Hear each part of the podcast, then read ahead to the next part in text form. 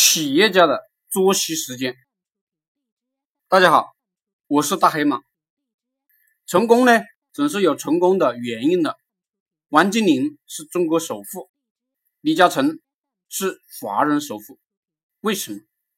我今天就讲讲企业家的作息时间。我自己也要给自己定义一套严格的作息时间。我最近呢，也在要求我的伙伴们。也要有一个良好的作息时间。王健林每天早上四点就起床了，然后呢，健身四十五分钟，每天的工作量估计呢是十六个小时。华为的任正非是一个典型的工作狂。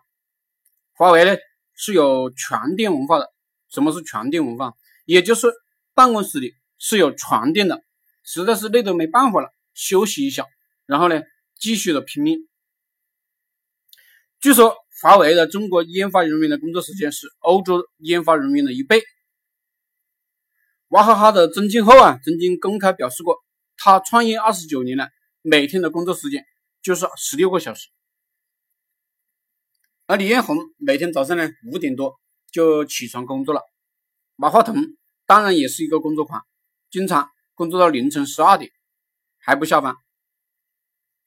我以前呢在上海开发区工作过，那里呢有两栋腾讯的大楼。我下班了，我们办公室里的灯都关完了，他们那里呢还是灯火通明，这或许说明了些什么？三六零的周宏伟当然呢也是一个工作狂，除了工作还是工作，永远都是七乘以十六个小时的工作，永远都在拼命。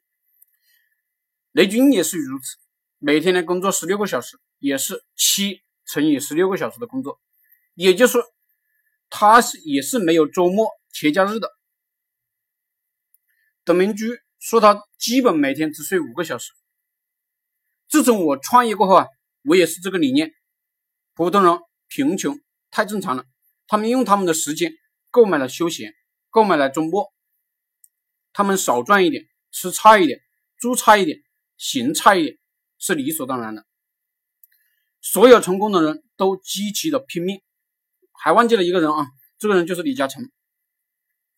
八十八岁的李嘉诚，每天早上五点五十九分起床，然后呢锻炼身体，吃饭，工作，工作，再工作，一周啊至少工作六天。所以啊，我认为很多员工要求双休，一天工作八小时就是荒唐。当然。他们是员工嘛，放贪就放贪一点，这样的企业必须没有竞争力，可以说毫无竞争力，只有倒闭了。除非你是某些企业，你们你们懂的啊。作为一个创业者，一个有雄心壮志的企业家，如果你不愿意把你们的时间啊全部投入工作，对不起，你的企业倒闭失败在所难免。我们这样的人想有成就。必须呢，向这些大佬看齐。下次呢，我再把这个思想跟我的核心伙伴讲一讲，希望呢，创业者都能把这一点学的东西啊学过去，然后呢，知行合一。谢谢大家，嗯，大家可以加我的微信，祝大家发财，谢谢。